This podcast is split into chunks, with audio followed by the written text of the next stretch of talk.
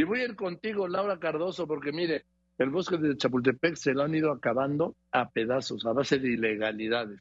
Aquí los vecinos lograron este triunfo. Vamos a ver si no pasa por ahí un alcalde o algún asambleísta de la Ciudad de México, algún diputado local y pues le hace la balona a la gran desarrolladora. Te escucho.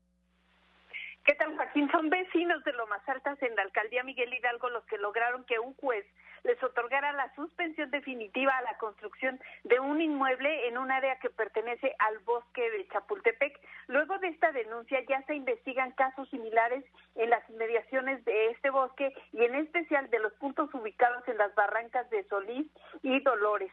El predio eh, que ha sido denunciado se ubica en el número 25 de la calle Rosaleda, esto es la tercera sección del bosque de Chapultepec, y en la sentencia otorgada por el juez se puede leer que es procedente el otorgamiento de la suspensión definitiva solicitada porque los quejosos, que en su carácter de vecinos están reclamando actos relacionados con la construcción en un área protegida del bosque de Chapultepec. Y es que los vecinos, Joaquín, expusieron que en esta área catalogada como de valor ambiental por estar en el bosque de Chapultepec se complejo inmobiliario y que de no suspenderse se vería afectado el medio ambiente como ya ocurre en otras zonas.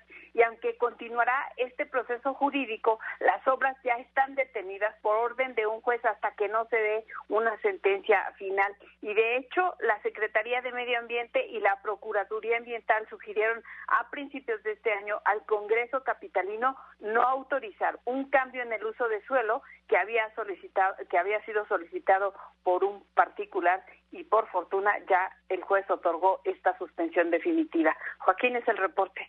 Pues qué bueno, qué bueno, todo sea por el bosque, que hay que cuidarlo, ¿sí? Y porque no tienen la menor conciencia, zona protegida del bosque, vamos a hacer aquí un desarrollo de 40 pisos, y ya saben, ¿no?